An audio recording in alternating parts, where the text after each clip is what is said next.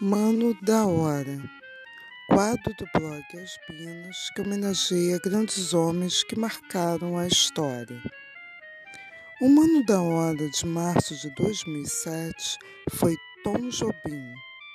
Tom Jobim foi compositor, maestro, pianista, cantor, arranjador e violinista. Foi um dos criadores da bossa nova eternizou canções como Garota de Ipanema, Wave e Pela Luz dos Olhos Teus. Este é um mano da hora.